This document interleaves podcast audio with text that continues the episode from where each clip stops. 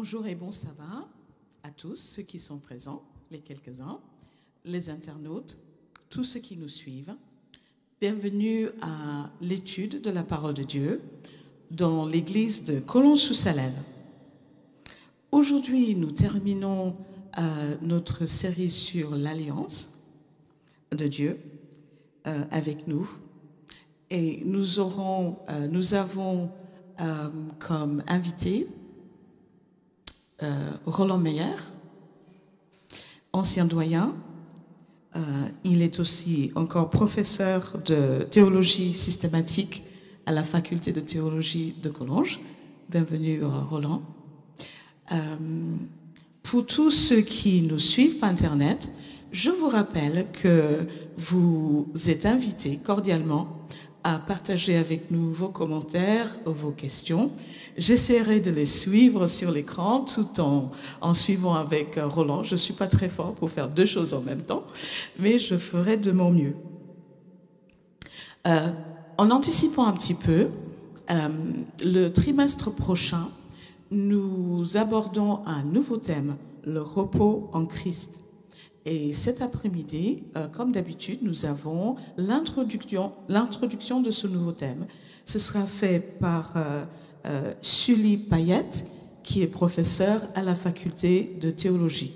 Donc à 15 heures, sur notre chaîne YouTube, vous aurez la présentation du thème du trimestre prochain. Encore une petite nouvelle, une information par rapport à sabbat prochain. Euh, à partir de sabbat prochain, euh, les restrictions liées à la Covid sont euh, très assouplies.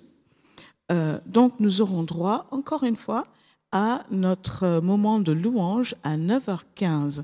Donc ceux qui viennent en présentiel, ceux qui nous suivent sur Internet, participeront s'ils le veulent, à ce moment, 9h15 de louange. Il y aura aussi euh, dans l'Église un minimum de cinq classes d'école du sabbat en présentiel. Et euh, il y a, oui, je pense que cinq classes en, présentiel ici. Et bien sûr, ceux qui nous suivent par Internet, on continuera à avoir euh, la classe virtuelle, comme aujourd'hui.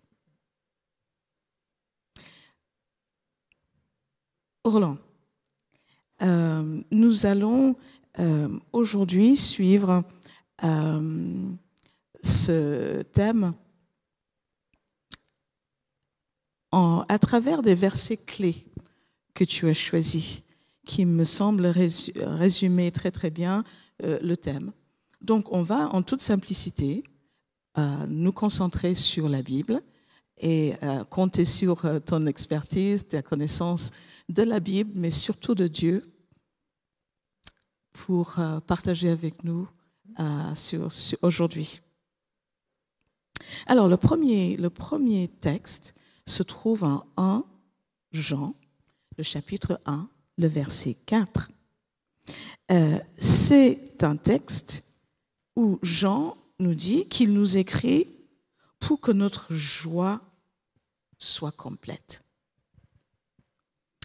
on a l'apôtre Paul qui nous parle aussi, que nous, dit aussi qu'on doit nous réjouir, toujours. Réjouissez-vous toujours. Le même Paul raconte ses déboires, tout ce qu'il a souffert quand il essayait de partager l'évangile. Alors, vivait-il dans ces moments-là, quand il était fouetté, emprisonné, un bonheur parfait? Ou est-ce qu'on comprend mal l'idée de joie et de joie complète? Merci euh, Sharon pour cette question qui va nous permettre de démarrer cette, euh, cette étude. Alors, tu as fait allusion à deux textes, celui de 1 Jean au chapitre 1 au verset 4 et puis celui de 1 Thessaloniciens chapitre 5 verset 16. C'est bien cela. Et les deux se recoupent euh, ou plutôt les deux ont un dénominateur commun, c'est le mot joie qui, qui se retrouve là-dedans. Alors, avant de répondre, je te pose une question. Quel est, le, à ton avis, le verset le plus court de la Bible? Jésus pleura. Ah, le bac est fini, donc euh, On peut mettre des zéros quelque part. Oui, alors en français, c'est Jésus pleura, mais lorsqu'on étudie un texte et qu'on l'étudie dans sa langue d'origine, on s'aperçoit que le verset 16 du chapitre 5 de 1 Thessaloniciens, Soyez toujours joyeux, en grec, fait deux lettres de moins que Jésus pleura. Donc, le verset le plus court du Nouveau Testament, c'est Soyez toujours joyeux. Moi, j'aime mieux retenir ce verset par cœur que quelqu'un qui pleure. Soyez toujours joyeux.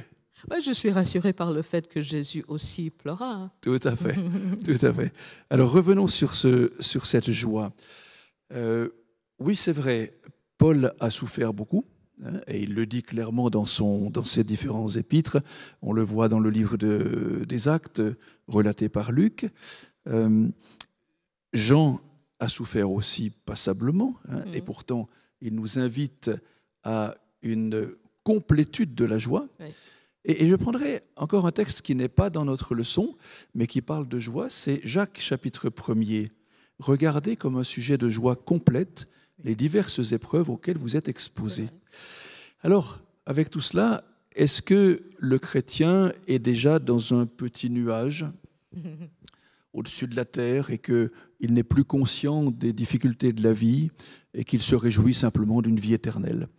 Je pense que dans le mot joie, il y a une, une racine qui est importante, qui va donner naissance euh, à différents mots comme l'élégance, la beauté, le sourire, ce qui brille, et aussi la grâce. Mhm. C'est la même racine.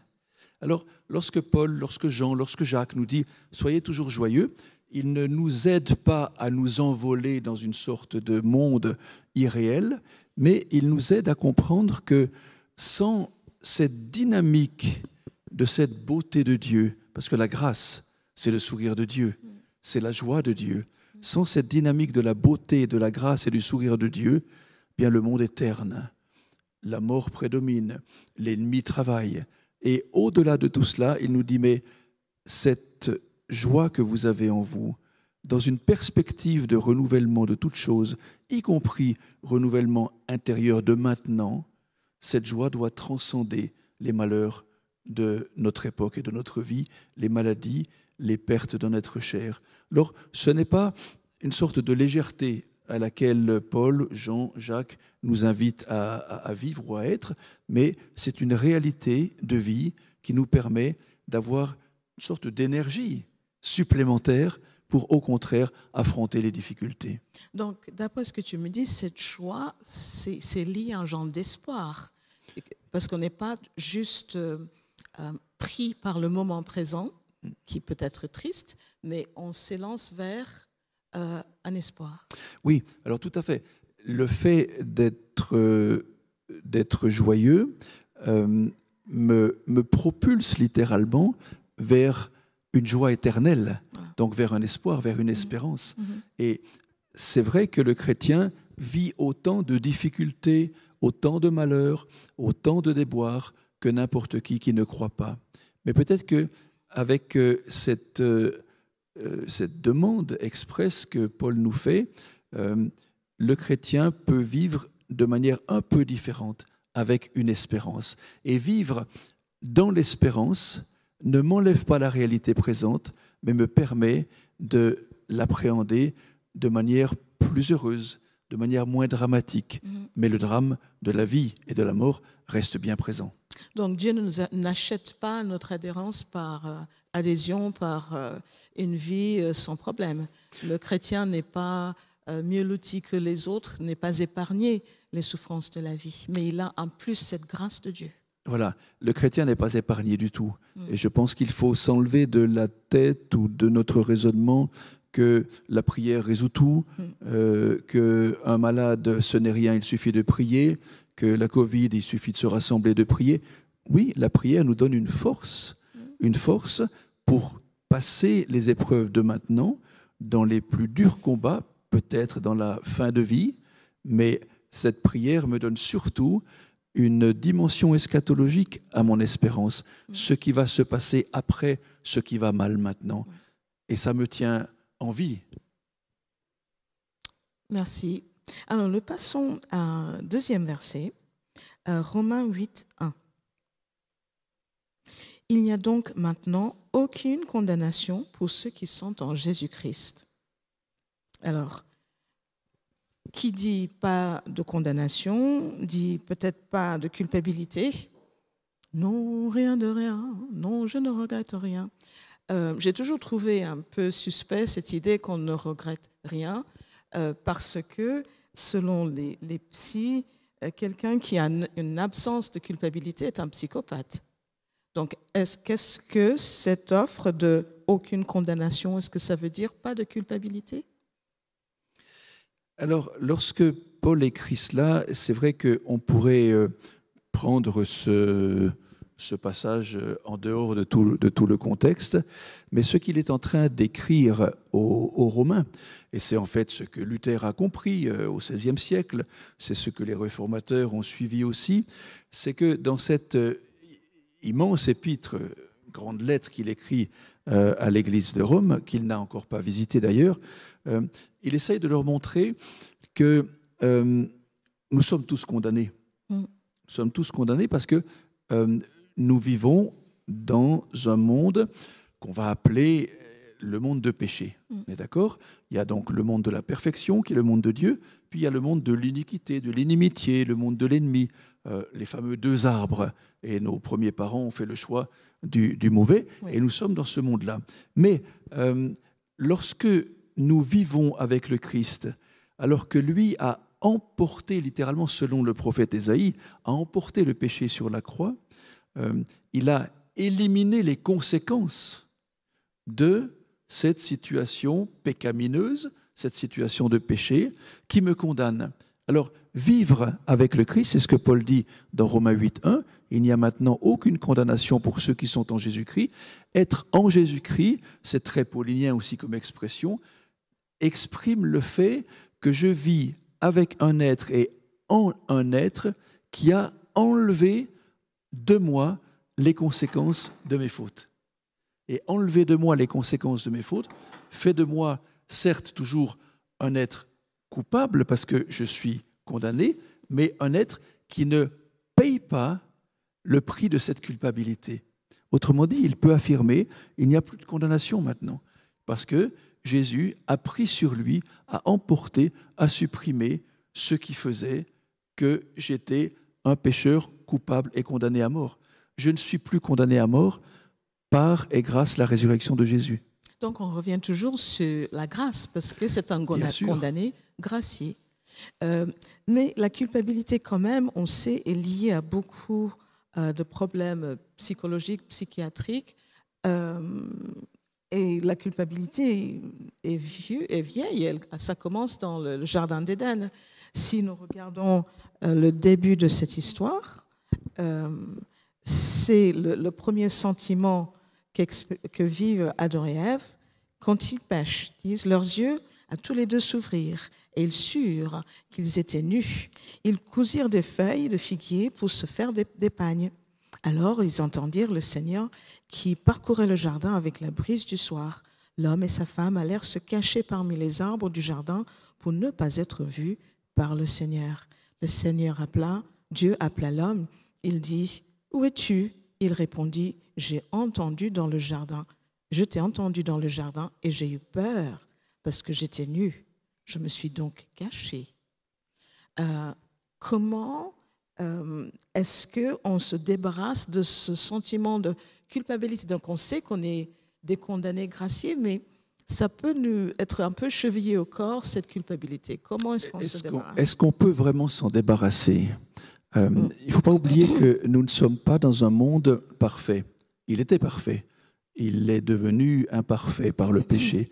Donc nous survivons, nous vivotons, nous ne vivons pas pleinement. Donc ce sentiment de culpabilité, il est très souvent en nous et, on ressent ce malaise mm. et ce mal-être. Mm. Mais dans le texte que tu as lu, qui est très intéressant, qui est celui de Genèse 3, qui montre que euh, coupables Adam et Ève euh, remarquent leur nudité, se cachent derrière un buisson. Enfin, on imagine toutes ces métaphores-là, euh, espérant peut-être que Dieu ne les trouverait pas. Hein, parce que quand on a fait une bêtise, ben, on aimerait bien être sur une petite île déserte que personne n'a découverte et puis vivre tranquillement euh, jusqu'à la fin. Mais il y a euh, un mot qui se trouve et que tu as lu au verset 9 et, et, qui, qui, dit Mais où es-tu? Autrement dit, je rajouterai peut-être ce qui n'est pas dans le texte Qu'as-tu fait? Où mm. es-tu? Et ce où es-tu me semble être ce qu'on peut appeler le proto-proto-évangile, c'est-à-dire le, le, premier des premiers évangiles. L'évangile, c'est une bonne nouvelle, c'est une nouvelle libératrice, mm-hmm. c'est une nouvelle qui m'informe que la culpabilité a été transférée sur le Christ, qu'il a emporté, qu'il a supprimé. Or, bien sûr que Adam et Ève ne connaissent pas le plan du salut, ils n'ont pas connu la croix, Gethsemane, la résurrection, ils ne connaissent pas ce que signifie justifié par la foi. Ça, c'est Paul, ça vient bien plus tard. Mais en même temps, lorsque la question est posée, qu'as-tu fait?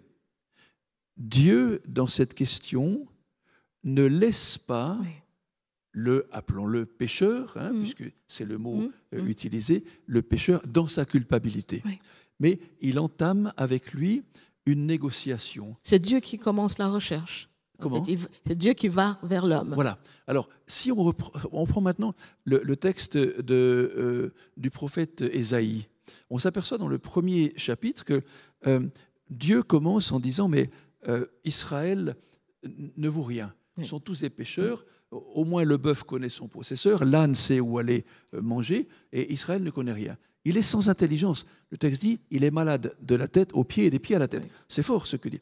Et juste après, dans ce même chapitre, Dieu invite Israël à se mettre autour d'une table et à discuter. Mm. Donc, le coupable n'est pas laissé dans sa cellule de culpabilité, il est appelé à la table du maître de l'univers pour dialoguer et pour dire, en quelque sorte, euh, tu n'as pas de solution, mais moi j'ai une solution à te proposer. Il suffit que tu acceptes ma proposition, et là, tu as raison, la grâce intervient, cest le cadeau intervient, parce que être entre les mains de Dieu, c'est être euh, littéralement porté par un cadeau auquel je ne m'attendais pas. Et ce cadeau, c'est de me dire, je ne tiens pas compte de tes fautes. C'est le pardon le plus absolu. Et là, peut-être, que petit à petit, dans notre progression humaine et dans notre progrès chrétien, on se libère un tant soit peu de cette chape de plomb qu'est la culpabilité. Ok. Alors, je pense que j'ai raté euh, une question. Si ça ne te dérange pas de revenir en arrière un petit peu, euh, c'est Albert euh, qui nous pose la question d'après 1 Pierre 2, 21, nous devons nous passer par la persécution comme Jésus. C'est pas une joie?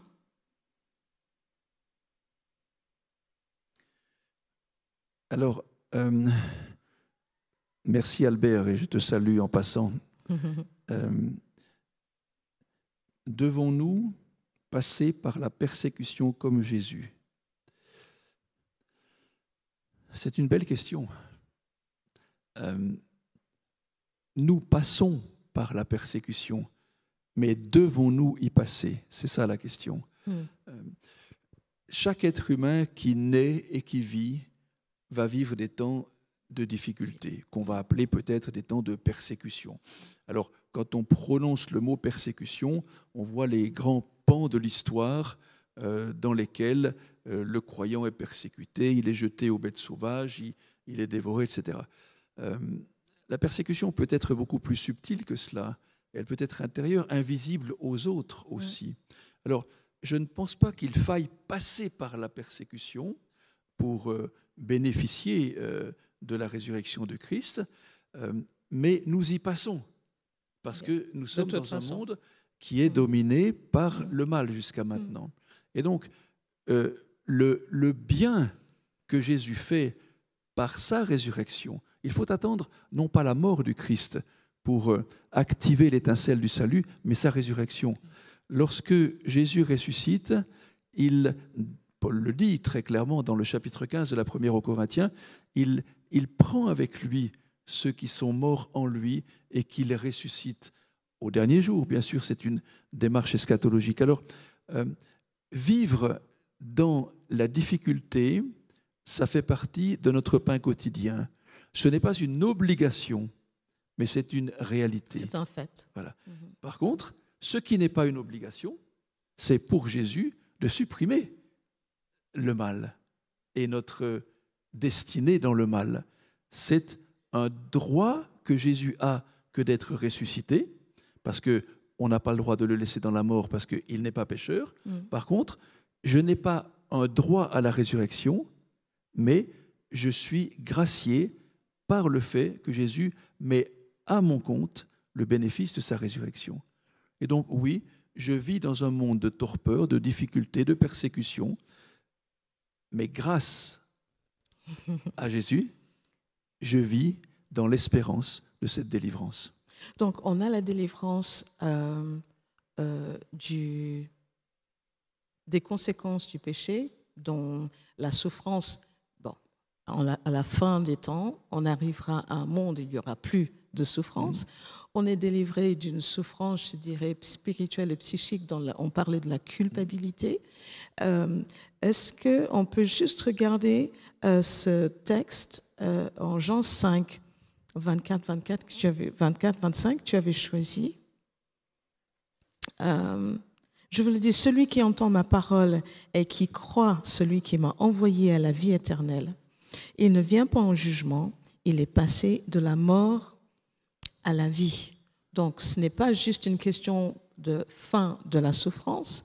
Euh, on n'est pas condamné et on passe à la vie juste parce qu'on a euh, entendu une parole Oui, alors ce, texte de Jean chapitre 5 à partir du verset 24, c'est celui que tu, que tu cites, mm.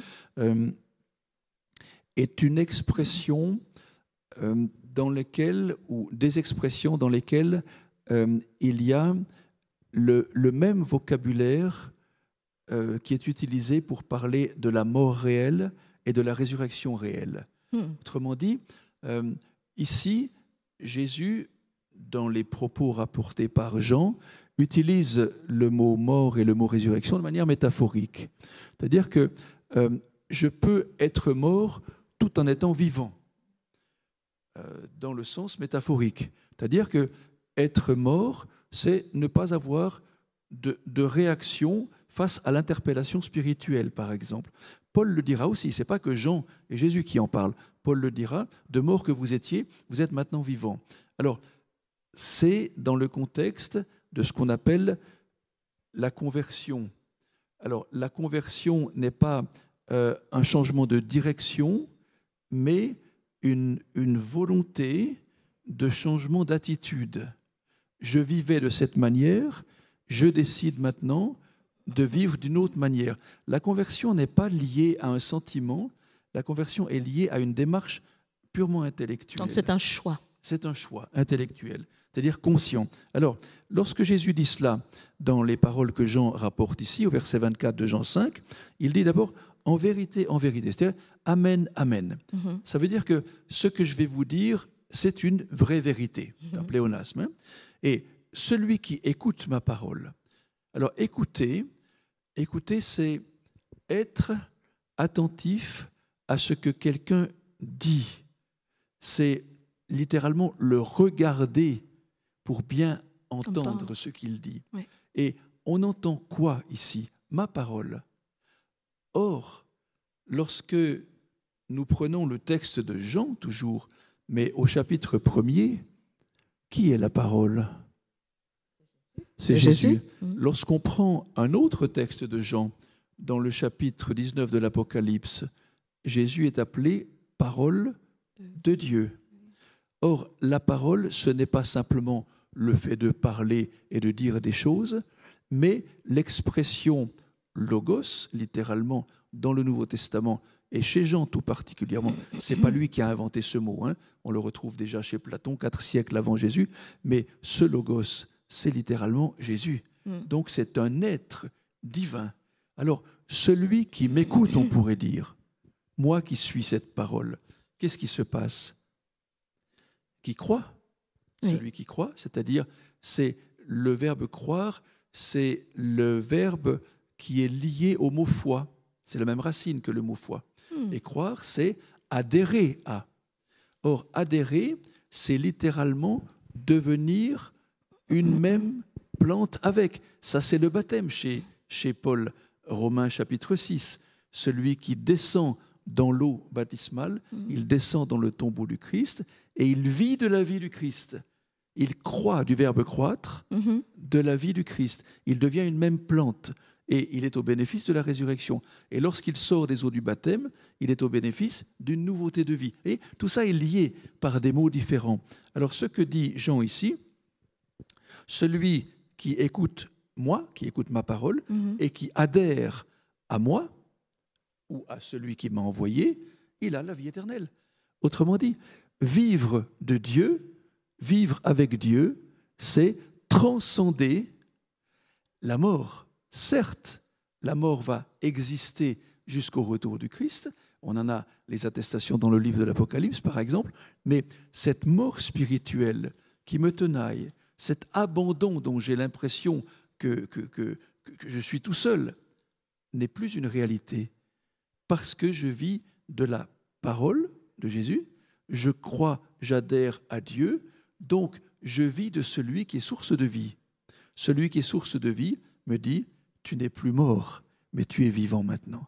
Et donc, tu avais raison de le dire tout à l'heure, euh, il y a deux niveaux à cette vie et à cette mort. Et ce qui nous intéresse dans Jean 5, à partir de ce verset 24, c'est de dire que ma vie actuelle, qui est une vie maussade, morose, difficile, pleine d'embûches, peut devenir déjà une vie éternelle. Parce que j'adhère à ce Dieu qui, lui, est le Dieu de l'éternité. Alors, il va me dire, tu as passé de la mort à la vie. à la vie. Maintenant, mais aussi pour toujours, puisque celui qui croit en moi, dit Jésus, a la vie éternelle et ne passe pas en jugement. Donc un, un autre niveau de vie, ce n'est pas juste la vie biologique, mais un- un- la vie de Dieu qui Oui. nous est accordée. Alors, nous avons une question d'Édouard. Euh, si la conversion est purement intellectuelle, quelle est la place du Saint-Esprit dans cette démarche? Oui, merci de, me rectifier, euh, Édouard Sarva. Euh, lorsque j'ai dit la conversion est purement intellectuelle, c'est que le mot qu'on traduit par conversion exprime une démarche volontaire, une démarche intellectuelle. Mais lorsque je dis démarche intellectuelle, je n'exclus pas la démarche du Saint-Esprit. Le Saint-Esprit est un être rationnel, puisque on le veut, euh, personne de la Trinité, donc aussi puissant que Dieu. Donc la démarche de l'esprit n'est pas seulement une démarche sentimentale, sensitive, mais c'est aussi une démarche rationnelle, une démarche qui me permet de peser le pour et le contre. Or, la conversion, c'est quoi d'abord? C'est littéralement un changement euh, d'intelligence, c'est-à-dire un changement de compréhension. Je prends le mot intelligence dans le sens plus ancien du terme. Avoir l'intelligence d'un texte, c'est comprendre le texte. Et donc, l'Esprit Saint m'aide à comprendre ma situation de vie actuelle et une situation de vie meilleure après. Donc la conversion, certes, elle peut être liée à une démarche émotionnelle, je le crois volontiers, mais la décision que je prendrai après pour changer de vie est une démarche rationnelle. Ok. Alors, nous passons euh, au prochain texte, Romains 3, 24 et 25. Est-ce que tu peux lire ce texte, s'il te plaît? Romains 3, chapitre 20, euh, Euh, Chapitre 3, les chapitre versets 3. 24 et 25. Voilà, oui. Alors, Romains chapitre 3, versets 24 et 25, Mm. euh, se situe aussi dans un contexte bien particulier. Euh, dans ces chapitres et dans ce chapitre en particulier, euh, Paul va expliquer à ses amis romains comment, enfin, c'est bien prétentieux ce que je dis parce que Paul ne l'a pas compris beaucoup mieux que nous, mais comment va fonctionner le salut en quelque sorte. Hein et donc, il va commencer au verset 21 en disant maintenant, sans la loi ou au-delà de la loi, au-dessus, par-dessus la loi, qu'est-ce qui est manifesté? La justice de Dieu. Et donc, euh, ça va être ce chapitre auquel, ou cette partie de chapitre qu'on va volontiers titrer justification par la foi. Hein. Et donc, euh, la loi, dit Paul, ne me sauve pas. Ce qu'il dit dans l'Épître aux Galates, c'est que la loi est un pédagogue qui me conduit jusque vers Dieu. Mhm. Or, un pédagogue, c'est vrai que le mot a un peu changé de sens dans le sens moderne et postmoderne. Pour nous, maintenant, un pédagogue, c'est un enseignant, quelque part. Hein. Mhm. Or, à l'époque, ce n'était pas un enseignant. L'enseignant, c'était le maître. Mais le pédagogue, paidago, paidagogos, c'est paidia, c'est l'enfant, le petit enfant, qui est un enfant jusqu'aux âges de 5-6 ans, par exemple. Et puis ago, c'est le verbe conduire. Or, un paidagogos, c'est un conducteur d'enfant mhm. qui va prendre l'enfant depuis son lieu de vie, c'est-à-dire depuis le lieu de sa famille, et qui va l'amener vers le maître pour qu'il soit instruit. À l'époque, il n'y a pas des écoles qui fonctionnent comme mhm. maintenant. Ceux qui ont le privilège d'être enseignés dans les écoles de l'époque, mhm. c'est les gens riches, fortunés, mhm. qui peuvent se payer un pédagogue, et le pédagogue va être le garde du corps de l'enfant. Il va le prendre par la main, traverser les champs, traverser les forêts, traverser peut-être le petit ruisseau, traverser les prédateurs, il y en a déjà à l'époque, pour que l'enfant arrive jusque dans les bras du maître, lequel va instruire l'enfant. Mm. Donc, lorsque Paul dit que la loi est un pédagogue, il dit bien que la loi n'est pas le lieu de l'instruction, mais ce qui me permet d'être protégé jusque à l'arrivée de la maison du maître. Autrement dit, euh, il ne nie pas la valeur de la loi, mais il la remet en place. La loi ne me sauve pas, la loi ne m'instruit pas, mais la loi permet de ne pas me perdre en chemin. Le chemin qui mène jusqu'au maître. Et c'est le maître qui va m'accompagner et qui va finalement me sauver. Alors, c'est cela, en quelque sorte, cette loi. Au-delà de la loi, il y a maintenant, dit Paul dans Romains 3, verset 21, la justice de Dieu. Maintenant, pour prendre les versets que tu as suggérés, mmh. qui sont suggérés par la leçon, versets 24 et 25. Mmh. Alors, ceux qui ont péché, ils sont maintenant, grâce à cette justice de Dieu, gratuitement justifiés par sa grâce, par le moyen de la rédemption qui est en Jésus-Christ. Alors, euh, c'est intéressant de voir comment Paul utilise ces textes, parce que qu'est-ce qu'il me dit là? Il me dit, euh, au verset 24, ils sont gratuitement, c'est la gratuité. Justifié, mm. la justification est gratuite. Par la grâce, la grâce, c'est gratuit. Par le moyen de la rédemption, la rédemption, c'est gratuit. Mais justification, grâce, rédemption, ça fait très théologique. Est-ce que tu peux euh, nous expliquer qu'est-ce que c'est que justifier, grâce, rédemption? Voilà. Alors j'y viens volontiers. Alors, ces quatre mots euh, sont assortis de la notion de gratuité gratuitement justifié. Être justifié, qu'est-ce que cela veut dire? Parfois, on comprend cela comme étant euh, être rendu juste, être considéré comme juste, euh, devenir juste. Or, lorsqu'on parle de justification, on parle d'une action certes ponctuelle, issue des conséquences de ce qu'on appelle volontiers le sacrifice de Jésus, c'est-à-dire son incarnation, sacrifice dans lequel la croix est comptée aussi, et la résurrection. Mais cette justification, euh, c'est le fait que Dieu ne me considère plus comme condamné à cause de mes fautes. Autrement dit, je suis au bénéfice de la justice de Dieu. Être au bénéfice de la justice de Dieu, ce n'est pas devenir Dieu, mais c'est rester homme qui est au bénéfice de la justice de Dieu. Autrement dit, c'est ne plus être condamné à mort, à la mort éternelle, qu'on appellera volontiers dans le Nouveau Testament la deuxième mort, c'est ne plus être condamné à mort parce que je suis couvert par la justice et par l'amour de Dieu. Ça, c'est le premier mot. Maintenant, le deuxième, c'est la grâce, qui revient au même. Mm. La grâce est une démarche gratuite. On pourrait traduire le mot grâce par le mot cadeau. Faire une grâce à quelqu'un, c'est lui donner un cadeau.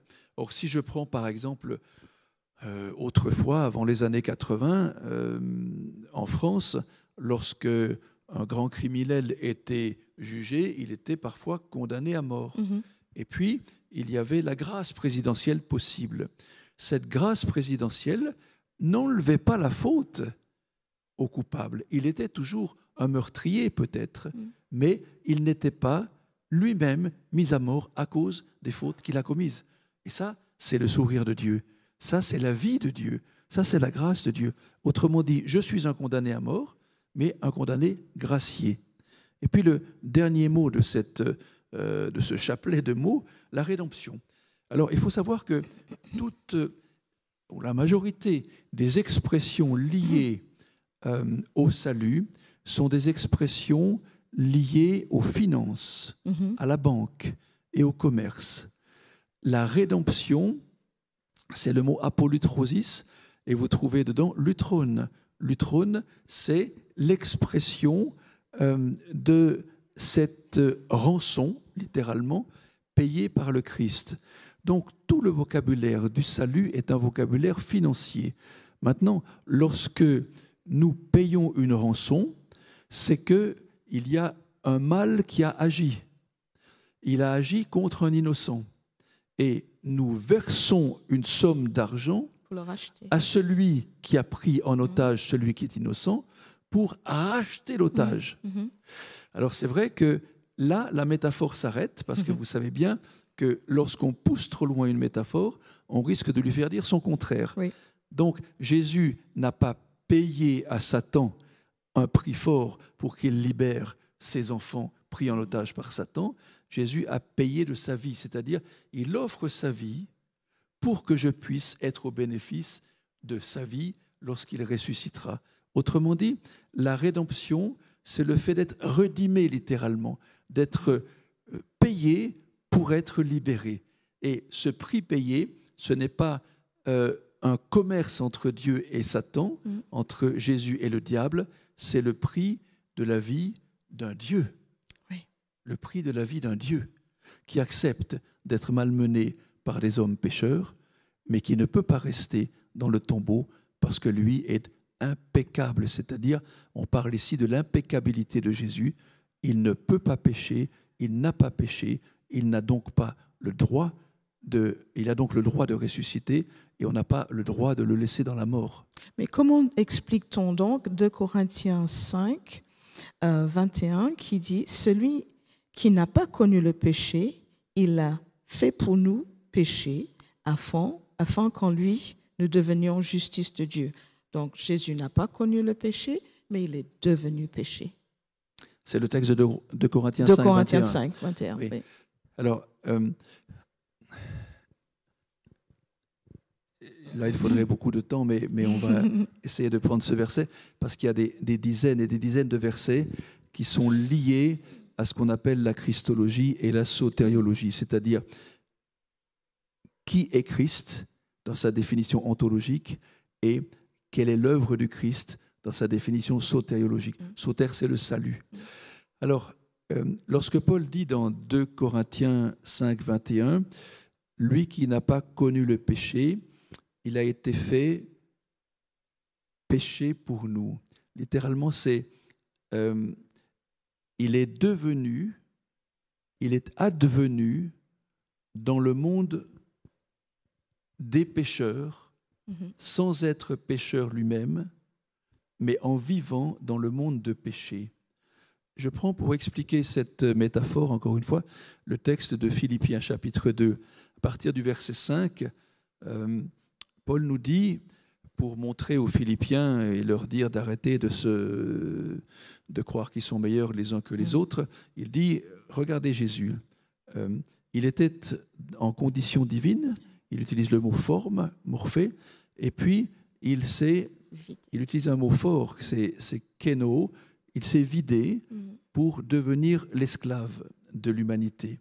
Et c'est un petit peu cela, devenir péché. Ce n'est pas devenir pécheur, mais c'est quitter ses prérogatives divines pour entrer dans le monde qu'il va sauver, ce Dieu. Et c'est un monde de péché et de pécheurs.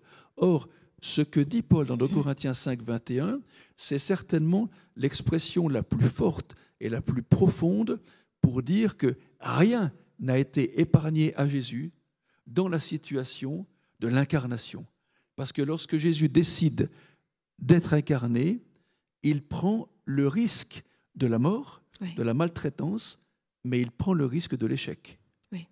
Et prendre le risque de l'échec, ça veut dire que ce n'est pas gagné d'avance. Mais jamais on trouvera dans le texte biblique un mot qui nous ferait penser que Jésus est devenu pécheur. Donc il a pris notre péché sur lui, mais il n'avait pas le péché en lui. Ah, c'est beau ça. Il a pris notre péché sur lui, mais il n'y avait pas notre péché en, lui.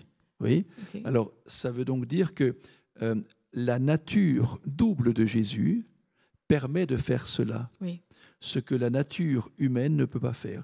Donc, ça veut donc dire que Jésus doit être de toute façon différent de nous pour arriver à faire ce qu'il a fait. Oui. OK. Donc, euh, nous passons à Ephésiens 3, 17 à 19.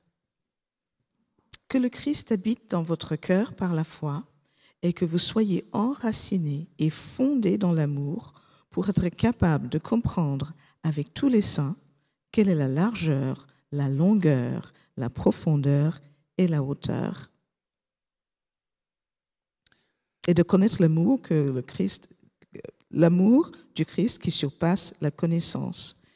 Alors, qu'est-ce que c'est d'être enraciné dans l'amour?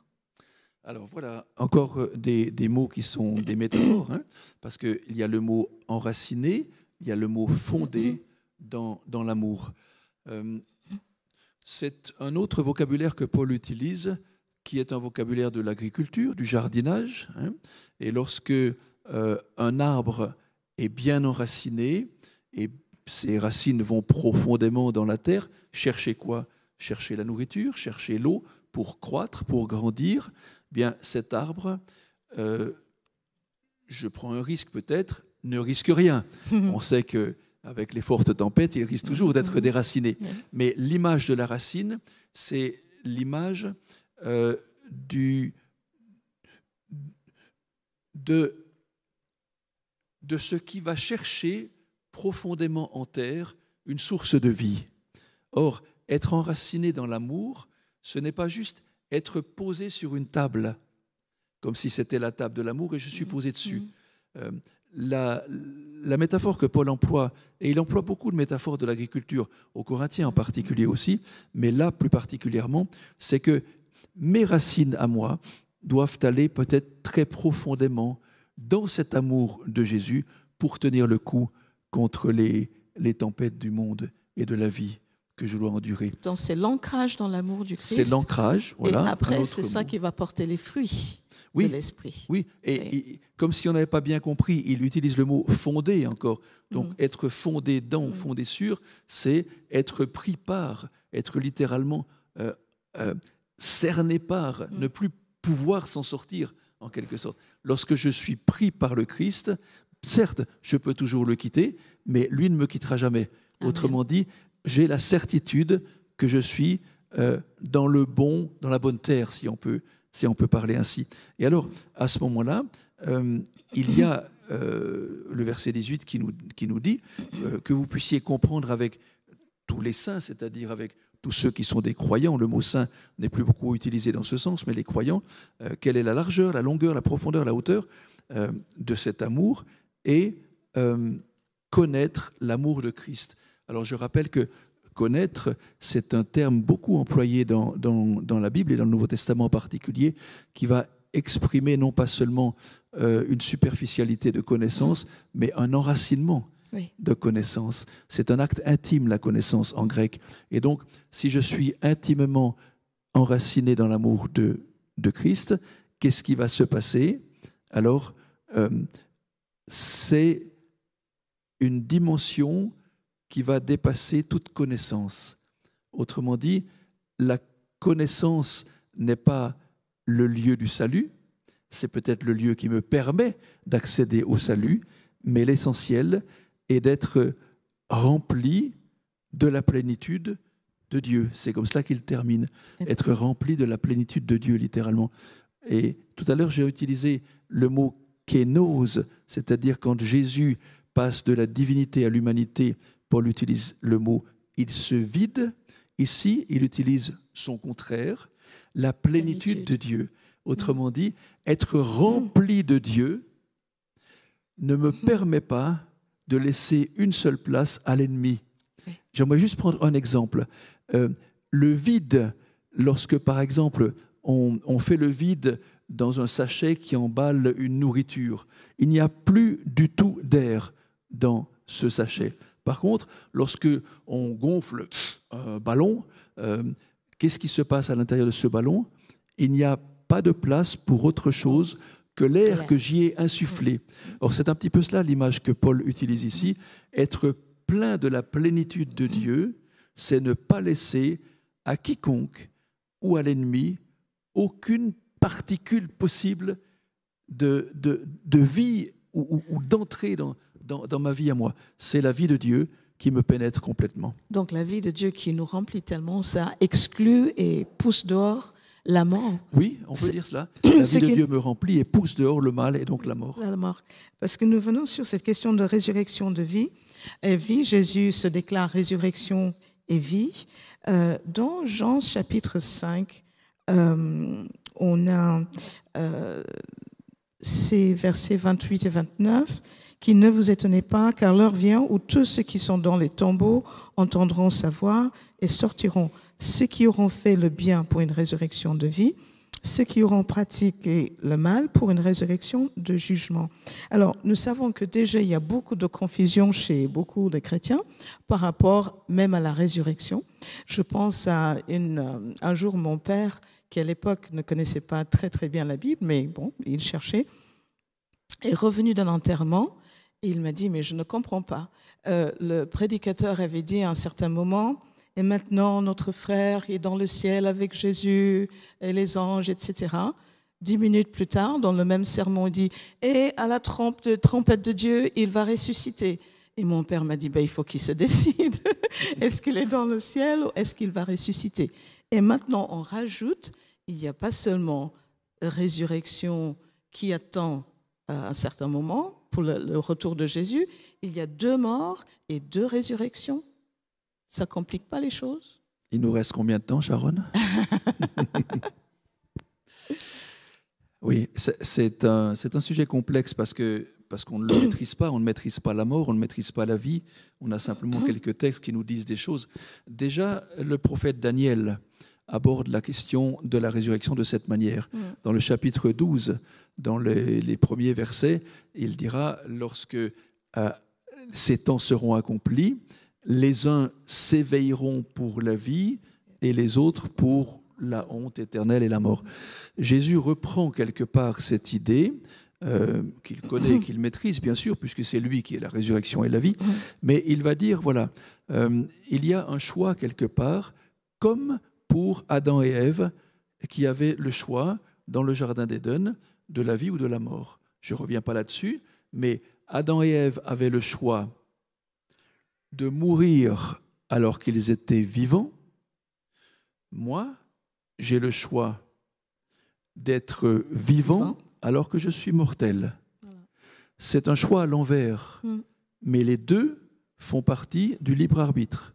J'ai donc un choix décisionnel.